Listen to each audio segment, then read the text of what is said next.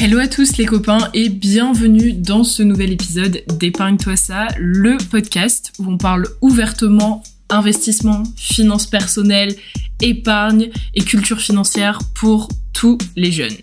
Oui, alors j'avais entendu un podcast cette semaine avec de la musique sous l'intro comme ça, je me suis dit vas-y, j'essaye. Et si tu le sais pas encore, oui oui oui, on change d'intro chaque semaine dans Épargne-toi ça, donc bah c'est parti.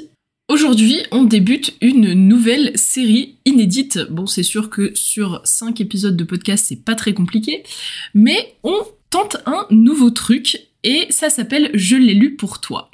Et donc, je vais m'attaquer aux livres les plus célèbres sur les finances personnelles qui, bah, je le comprends, font en moyenne 250 pages, ça prend du temps, c'est long, donc roulement de tambour, Ariane est là, à votre service, pour les lire pour vous, en faire un résumé et euh, on va pas se mentir, donner mon avis aussi. Si c'est la première fois que tu m'écoutes, eh ben bienvenue l'ami. Merci d'avoir cliqué sur ce podcast avec euh, avec ma petite tête en miniature.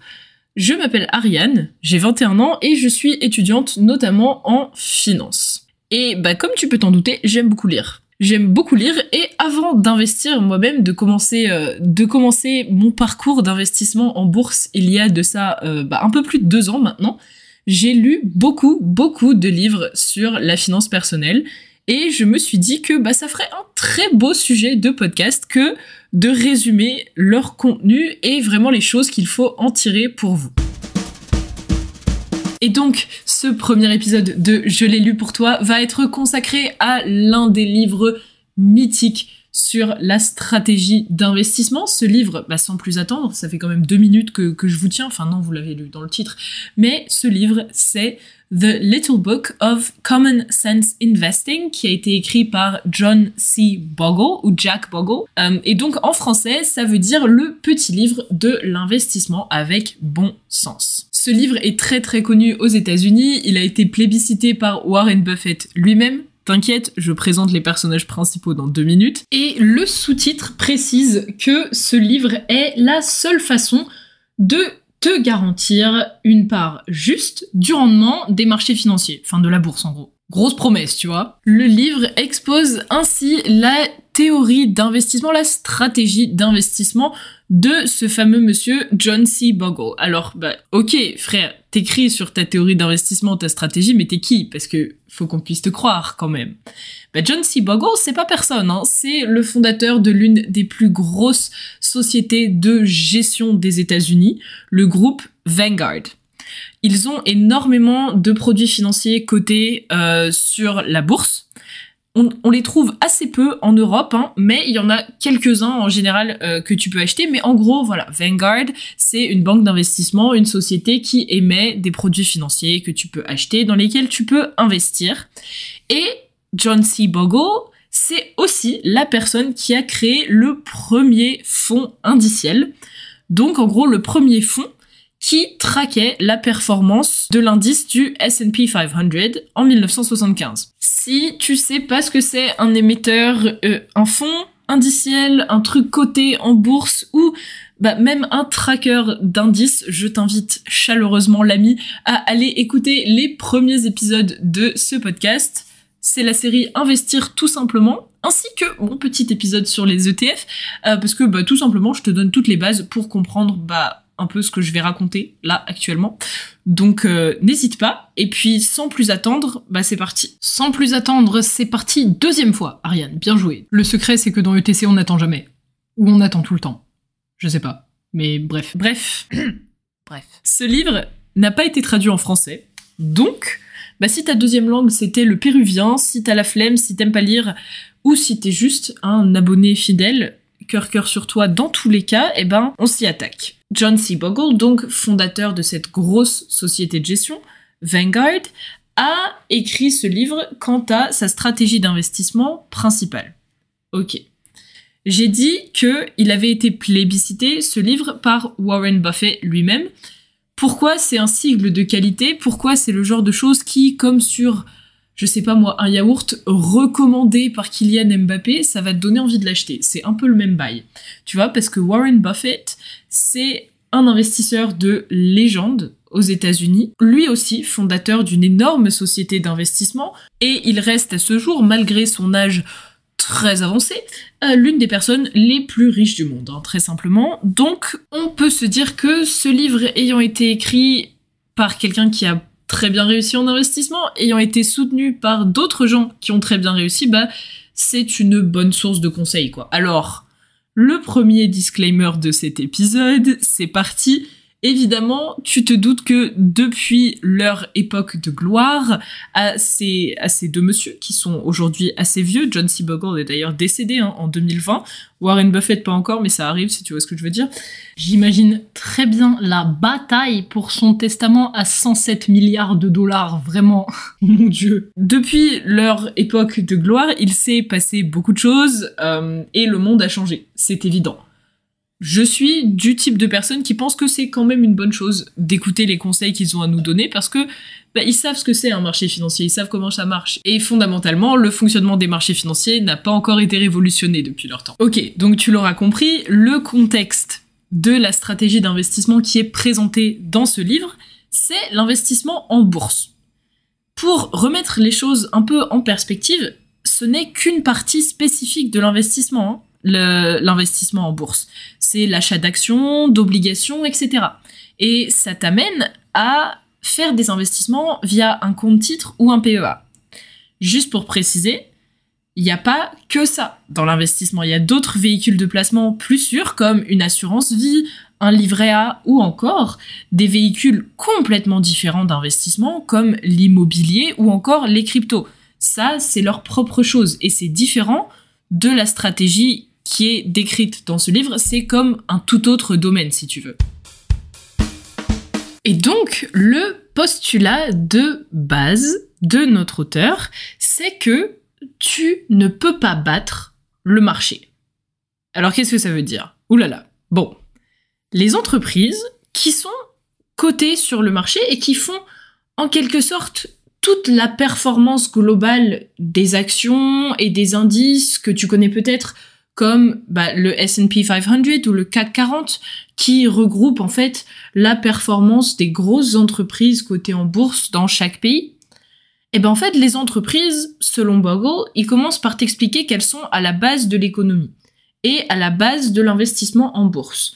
Parce que parmi tous les produits un petit peu complexes euh, dans lesquels tu peux investir en bourse, à la base, c'est des actions d'entreprise, tu vois. On va faire des paris qui vont avoir ce qu'on appelle des effets de levier. L'épisode à ce sujet arrive prochainement, c'est promis. Mais on va faire aussi des paris, par exemple, pour ou contre une entreprise. On va regrouper plein d'actions d'entreprise ensemble pour en faire un fonds sur un secteur spécifique, etc., etc., etc. Les entreprises, c'est comme bah, les ingrédients des yaourts et des crèmes dessert, pour reprendre ce qui est maintenant devenu ma célèbre analogie euh, des actions et des crèmes dessert. En gros, c'est les ingrédients. Et après, au rayon crème dessert, tu peux faire une crème dessert toute simple à la vanille ou des trucs hyper compliqués. Mais à la base, il y a toujours la même chose. C'est-à-dire des entreprises qui essayent de grandir, qui ont une activité, qui font du bénéfice, etc. Et donc, la performance moyenne en général de toutes les entreprises du monde, en quelque sorte, te donne la performance du marché qui peut être suivi grâce à des indices qui regroupent simplement les actions des plus grandes entreprises cotées ou du plus d'entreprises possible en quelque sorte. Et ça, c'est des indices exactement comme le S&P 500, comme le CAC 40 ou encore des fonds comme celui qui s'appelle le MSCI World et qui investit dans plus de 1500 entreprises à travers le monde entier. Si tu veux en savoir plus sur les indices comme le MSCI World et sur les ETF, le mot magique, je t'invite chaleureusement à aller écouter le dernier épisode de ce podcast. C'est la deuxième fois que je fais de l'autopub, jamais 203, mais pour l'instant, j'arrête. Le truc avec l'investissement en bourse, et je pense que t'as déjà vu un trader ou une salle des marchés en folie, enfin tu vois, t'as ces images un petit peu dans la tête, et eh ben l'assumption de base, c'est qu'en fait, tous ces traders, tous ces courtiers, essayent de battre le marché, d'avoir un rendement meilleur. C'est-à-dire que bah, quand des gens comme vous et moi, mais surtout en général des gens un peu plus riches, des gens très riches, investissent leur argent auprès d'un courtier, il leur dit, écoute, le marché fait 5% de rendement par an. Donc c'est-à-dire que tous les ans, si tu investis de l'argent dans simplement le marché, un indice, eh ben ton argent va prendre 5% d'intérêt, 5% en plus. La personne très riche, les clients, disent au courtier, eh ben écoute, moi je veux plus que ça. Moi je veux que tu me fasses plus de rendement que ça. Ok. Donc la plupart des courtiers, la plupart des fonds d'investissement qui sont assez risqués, vont viser un rendement un peu plus élevé. Du style, je sais pas moi, 7, 8, 9%. Et encore, ça dépend. Tu te doutes, et si t'as écouté les premiers épisodes de ce podcast, que bah, plus tu vises haut au niveau rendement, plus tu prends de risques, en fait. Dans les faits, et ça c'est un truc que Bogo explique très bien, en moyenne, les traders ne battent jamais la performance du marché. Alors bien sûr, t'as quelques dizaines d'individus brillants qui battent le marché et qui dégagent des performances très élevées pour leurs clients, mais le tout, c'est un problème de probabilité en fait. T'inquiète, t'inquiète, t'inquiète, t'inquiète, on va pas parler de maths. La probabilité que ton courtier, que le fonds spécifique que tu choisisses batte la performance du marché en moyenne et au vu du risque qu'ils prennent, eh ben, elle est nulle. Nulle Ariane, ta gueule, putain. Selon Bogo, battre le marché, c'est ce qu'il appelle un zero sum game.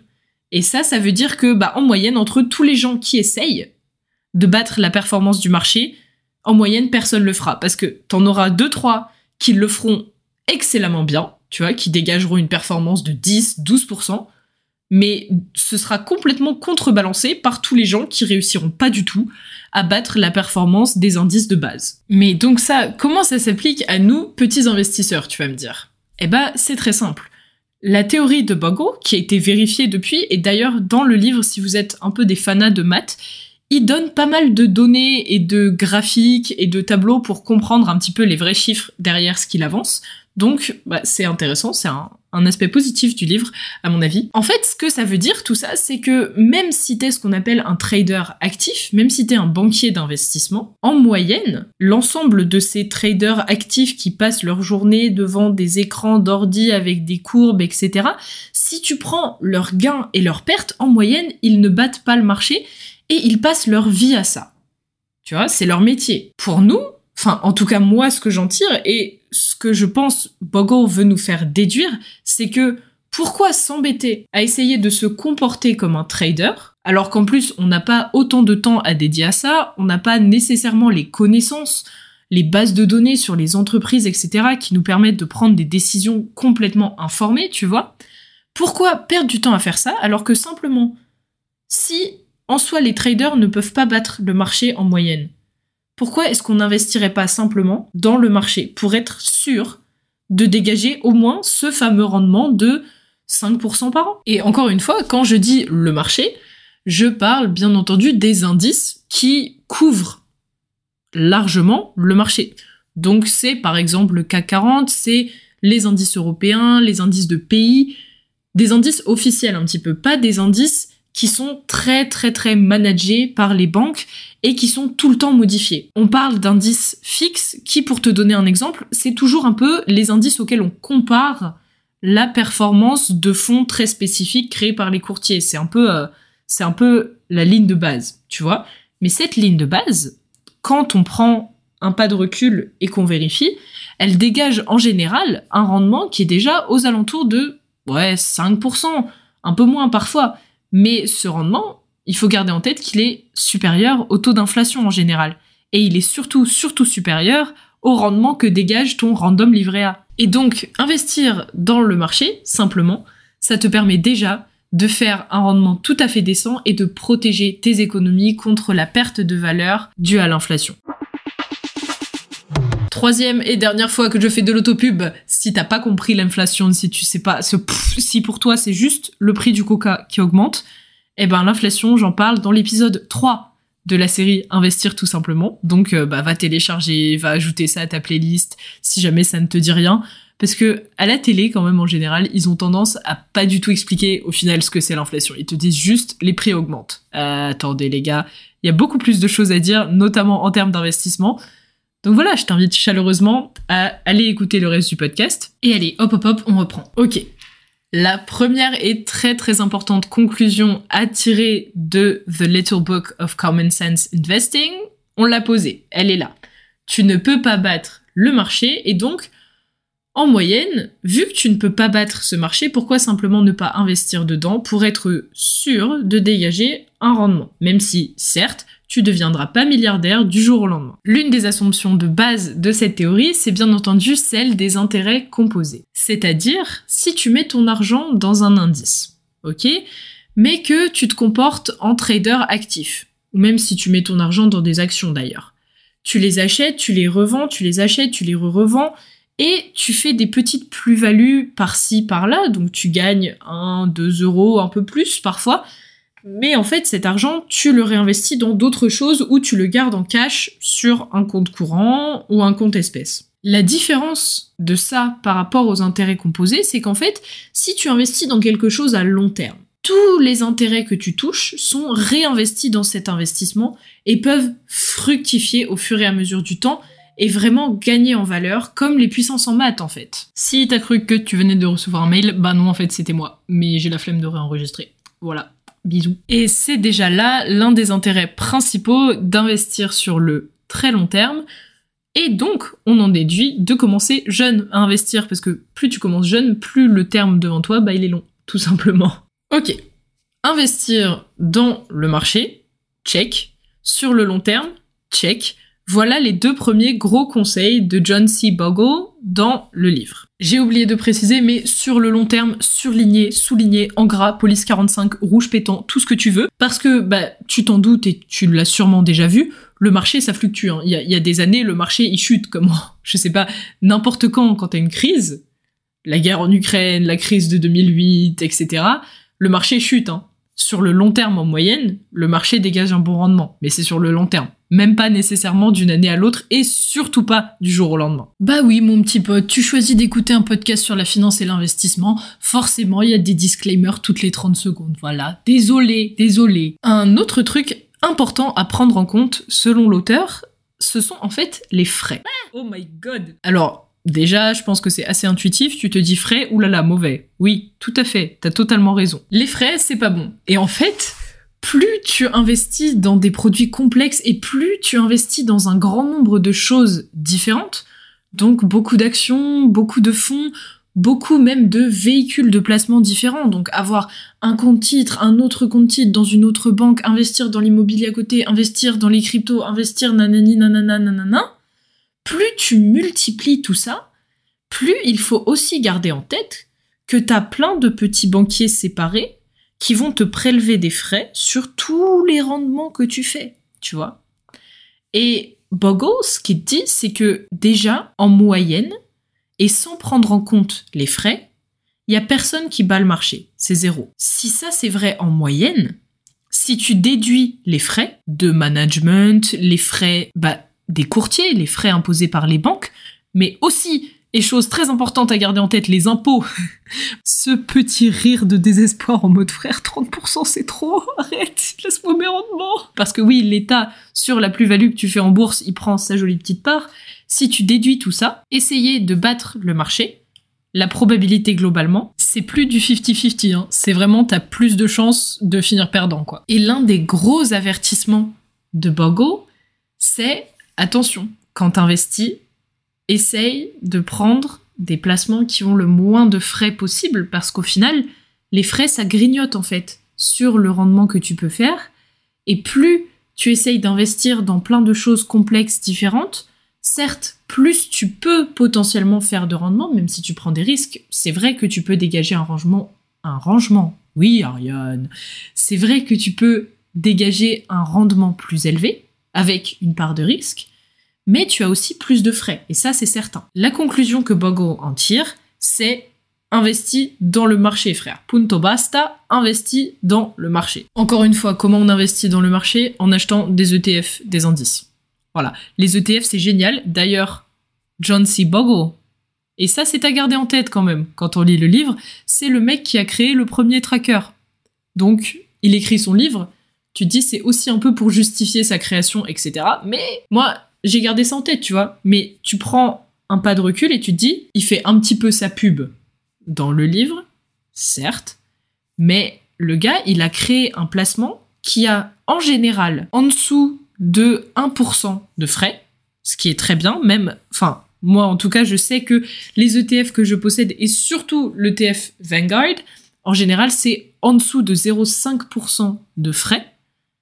Eh ben, c'est génial. Parce que certes, le rendement que tu dégages est celui du marché, mais sur le long terme, c'est immensément profitable d'avoir des frais si bas. Mais c'est donc à garder en tête que ce livre défend la théorie de Bogle parce que bah, c'est un peu lui qui l'a inventé et lui qui a mis en place ces instruments à la base et qui a innové avec ça. À la fin du livre, quand même, pour ce qui est des conseils au niveau allocation de ton portefeuille, Bogle te dit, ok, sur le long terme, c'est mieux d'investir sur le marché. Mais tu te doutes que des gens qui s'y connaissent en investissement, des gens qui voient toutes les opportunités de très beaux rendements qu'offre le marché, n'ont pas envie d'investir que dans des indices et que de se retrouver avec un rendement de 5% par exemple, alors qu'ils se disent j'aurais pu faire bien plus.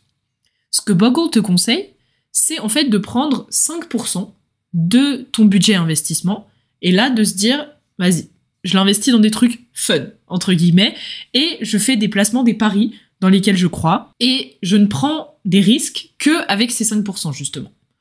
Bon, moi de mon point de vue, 5% c'est pas beaucoup. Euh, je serais plus du genre à faire une approche 75-25 ou 70-30. Là encore, roulement de tambour, et elle va le répéter 50 fois. Oui, oui, oui. Là encore, c'est l'un des avantages de commencer à investir quand t'es jeune. Plus t'as un long terme, un long horizon devant toi, plus tu peux te permettre de prendre quelques risques, en fait, parce que t'auras le temps de retomber sur tes pattes. Mais Bogo te recommande quand même de garder une petite partie de ton budget d'investissement pour des trucs un peu plus fun. Et en fait, ce que j'ai réalisé en lisant ça, c'est que bah, pour la plupart des gens qui se comportent en trader actif, entre guillemets, c'est exactement l'inverse en fait. Ce qu'ils font, c'est vraiment 75% de leur budget dans des trucs fun, donc échanger des actions, etc. Et en général, ils ont un petit peu qui est placé dans le marché, mais c'est ridicule comme proportion. Et ce que Bogle dit en fait, c'est que il faut faire exactement l'inverse pour être gagnant et pour être sûr d'assurer sur le long terme. Sûr, sûr, sûr. Oui. Après, au niveau allocation entre guillemets de ces 5%, euh, merci pour rien, hein, John C. Bogle, parce que ce qu'il nous dit c'est oh euh, répartir entre actions et obligations. Si tu sais pas ce que c'est, va écouter la série Investir tout simplement. Bisous, j'avais dit que trois fois l'autopub, pardon, désolé. En gros, merci pour rien, Bogle. Parce que il nous dit L'allocation, ça dépend de si tu peux te permettre de prendre des risques avec ton budget, ça dépend de si tu souhaites prendre des risques avec ton budget. Ouais, bah moi si j'en sais rien, euh, frère, tu m'as pas beaucoup aidé quoi. Mais en conclusion, toute la théorie qu'il expose est quand même extrêmement intéressante et personnellement a beaucoup changé ma vision des choses et mes objectifs en termes d'investissement. Parce que c'est vrai, quand on miroite avec tous ces contenus sur les réseaux sociaux, sur internet, à la télé, qui nous disent tirer un rendement magnifique de nanani nanana, ça nous fait un peu oublier que derrière l'investissement, quand t'as de si hautes possibilités de rendement, t'as des très gros risques.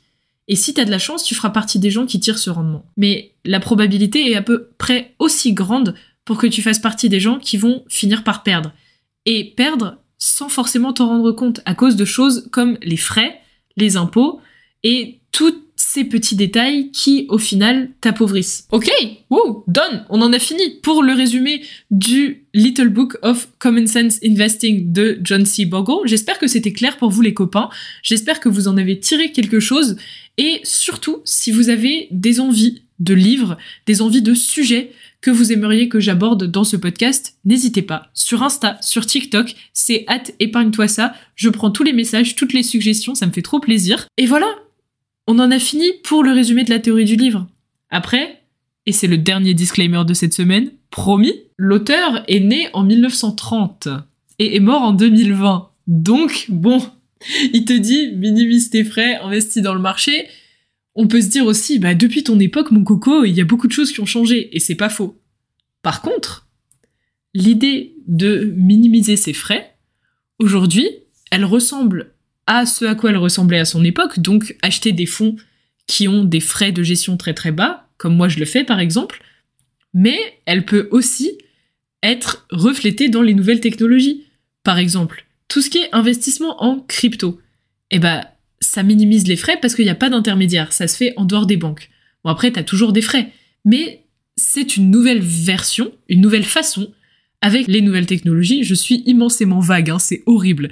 Mais c'est une nouvelle façon possible de minimiser les frais et au final d'appliquer les conseils de John C. Bogle qui datent maintenant d'il y a des années. Avant que tu dises quoi que ce soit, t'inquiète pas, l'épisode sur les cryptos arrive, je pense même qu'il y aura beaucoup, beaucoup plus qu'un épisode sur les cryptos dans ce podcast, mais je suis encore en train de conduire quelques petites expérimentations avant d'en parler. Ce sont mes 5% de fun actuellement. Merci d'avoir écouté cet épisode jusqu'à la fin, les potos. Ce fut un plaisir de relire le livre pour vous, de faire le résumé, d'en parler. Et la semaine prochaine, en exclusivité, on se retrouve pour parler de comment choisir sa banque pour son premier placement. Oula, euh, c'est un peu sec comme sujet, c'est un peu fade, mais promis, on va rendre ça hyper fun. Quand t'es jeune, ben c'est vrai, la première chose à faire, c'est de choisir une banque. Si tu veux ouvrir une assurance vie, un PEA, nanana, eh ben on va parler des facteurs à prendre en compte, des banques en ligne, des banques traditionnelles, de, qu'est-ce qu'il faut chercher même pour choisir une banque. C'est la semaine prochaine dans Épargne-toi ça, je vous fais des gros bisous et je vous rappelle bien entendu de nettoyer vos écouteurs, d'aller écouter les épisodes précédents et bah, de me suivre sur Instagram, épargne-toi ça, de me suivre sur Spotify et de me mettre 5 étoiles et puis aussi de faire un don de 5 milliards à la Croix-Rouge, de vous brosser les dents tous les soirs, de manger 5 fruits et légumes par jour.